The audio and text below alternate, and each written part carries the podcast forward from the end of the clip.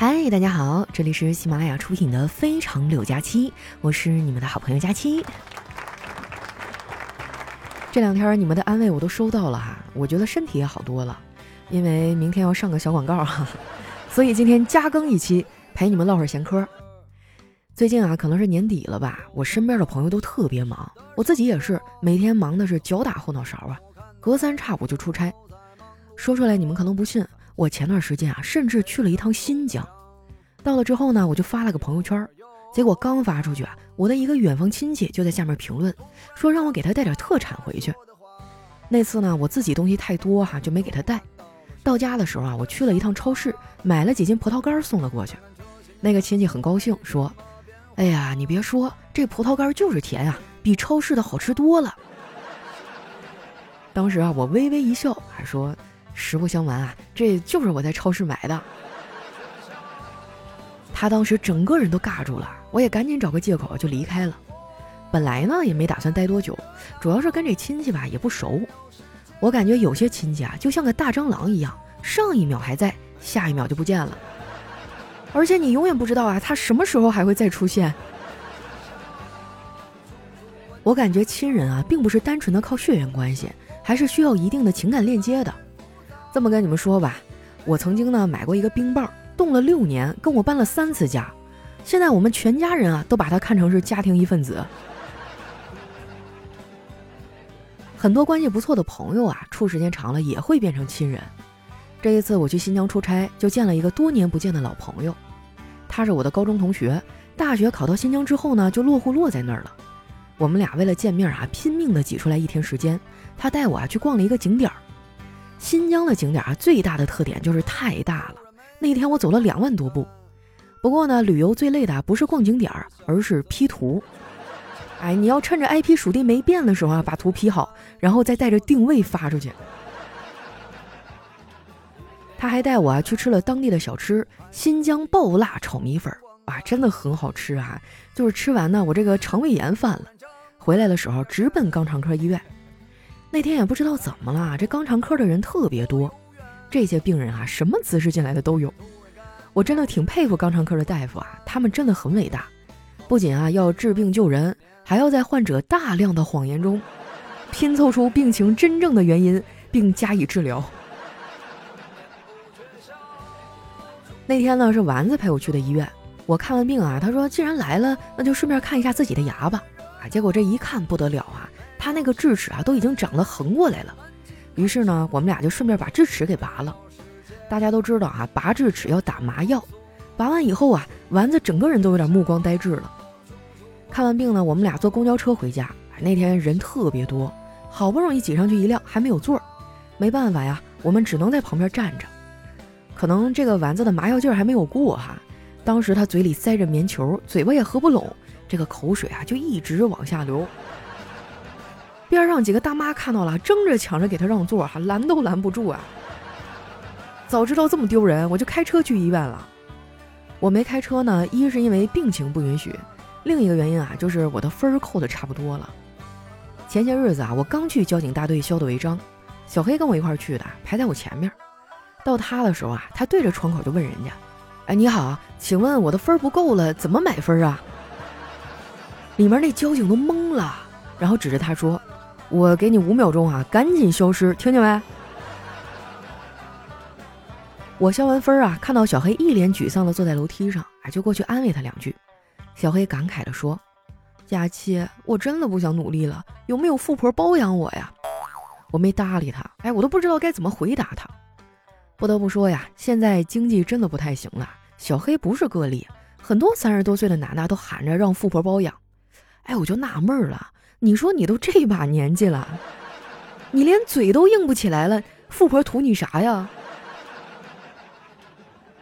小黑见我没说话，就接着说：“我小时候啊，特别爱看《聊斋》，每集都会有一个妖精勾引男人，扛不住诱惑的男人啊，通常没有什么好下场。当时呢，我就暗暗发誓，我是做大事的人，以后一定要扛得住诱惑。结果啊，人算不如天算，现在我都三十多岁了，一个狐狸精都没有遇到。”咱说黑哥啊，要不你就先洗洗睡吧，好不好？梦里啥都有。其实小黑呢就是运气不好，东北男人在这边口碑还行，很多都找了不错的媳妇儿。就比如说我哥，我嫂子那是要颜值有颜值，要身材有身材，还是经济独立的职场女性，那真的是啊打着灯笼都找不着的好媳妇儿。就这啊，我哥还不知足呢。昨天啊，我跟他去菜市场买菜，路过卖鱼的摊位，我哥就问老板：“你这个鱼新鲜吗？”那老板说：“看着活蹦乱跳的，你说新不新鲜呀？”我哥说：“这可不好说，我老婆也是活蹦乱跳的，我就觉得它不新鲜。”哼，男人哈都是大猪蹄子。不过如果这个猪蹄子长得好看，那就另当别论了。我真的对长得好看、性格温柔的男孩子啊，没有一丝儿的抵抗力。之前有一天啊，我晚上加完班在路边等车，一辆银色的奔驰突然停在我的旁边。车窗摇下来啊，是一个长得白白净净啊、挺帅气的小伙子。就见他微笑着问我：“请问您是宋女士吗？”我稍微迟疑了一下，然后非常坚定地说：“我可以是。”最后呢，他接走了真的宋女士啊，我没能上他的车。我把这事儿编辑了一下，发了个微博，哎，下面评论说啥的都有，看着都让人生气。哎，我真的很烦那些没事找事儿啊，非要评论干预别人人生的人。我上网是来找乐子的，不是来找气受的。如果我想找气受，那我干嘛不去上班啊？说真的啊，上班真的能气死你。前段时间体检啊，大夫说让我多补充点蛋白质，于是呢，我就买了一箱牛奶放到自己的工位上。放完了呢，我就忘了喝了。结果等我想起来的时候，居然少了好几盒。哎，我就发了个朋友圈，非常严肃地说了这个问题，希望偷喝我牛奶的人啊主动承认错误。完了呢，我还加了一句。你喝就喝呗，一点声都没有，太过分了啊！其实箱子上是可以查到指纹的。结果第二天，你猜怎么着？连箱子都不见了。不是我小气啊，偷吃呢，真的不是一个好习惯。你看啊，《西游记》里的孙悟空偷吃完蟠桃呢，偷吃仙丹，受多大罪呀！不过话说回来啊，猴哥也是真惨，他偷吃仙丹呢，吃完了数量就不清不楚的，太上老君自己私藏一点，玉帝也发现不了啊。最后，猴哥不得不扛下了所有，蹲了五百年大牢啊！而其他人呢，啥事儿没有。综上所述啊，我觉得猴哥的真实身份有没有可能是个注册会计师呢？《西游记》啊，不愧是四大名著之一啊，常看常新，总能有一些意外的收获。以前小的时候啊，看《西游记》的动画片儿，总会把自己带入到里面的角色当中去，觉得自己啊就是这部剧的主角。后来长大了才发现，我顶多就是个 NPC 呀。我现在就过着 NPC 式的人生，每天一睁眼呢，只有应该做的事儿，却没有我想做的事儿。今天早上起床的时候啊，我差点直接下线，肚子特别疼，脑瓜子也嗡嗡的，最后呢，只能请假去了医院。检查结果出来啊，我差点就没扛住啊。医生说了，我根本就没病，下午还是得去上班。我难受了一会儿啊，就想开了啊。既然下午要去上班，那中午就得好好犒劳一下自己。于是呢，我就约了一朋友中午去吃火锅。这个朋友呢是我的高中同学，大学毕业之后啊考上了公务员，现在在纪委工作。我们俩从小就认识，说话呢也没有什么禁忌。聊天的时候啊，他一脸感慨地说：“你看窗户外面的鸟飞得多好，我也想要自由啊。”按照我多年以来的经验啊，一个人如果说想要自由，那他不是想离职就是想离婚。果然我猜的没错哈，他的婚姻出了点问题。我就问他怎么了，他说：“哎，也没啥，就是觉得我老婆可能是个机器人，因为我居然可以通过计算机系统的按钮控制她的动作和情绪。比如我点击立即付款，他就会咧嘴笑；而点击清空呢，他就会发疯抓狂。”我安慰他说：“哎呀，这些都是小事儿，都这么多年了，能过还是好好过吧。”他叹了一口气说。也不是我想离呀，主要是他对我越来越不满意了。我平时工作压力太大，太费脑子了，身体都给搞坏了。以前刚毕业那会儿啊，我是多么生龙活虎的一个小伙子呀！现在可好，技巧与时俱进了，体力呢却日渐不足了。哇，这听起来真的是一个悲伤的故事啊！我看到有点伤感，就说：“你这好歹还有个媳妇儿，你看我连个对象都没有，你就好好珍惜吧。”我本来说这话呢是给他宽心的，结果他抓到了话头，一直追问我的情感状态。我被他逼得也是没招了，说我现在虽然没对象，但是呢有一个让我心动的 crush。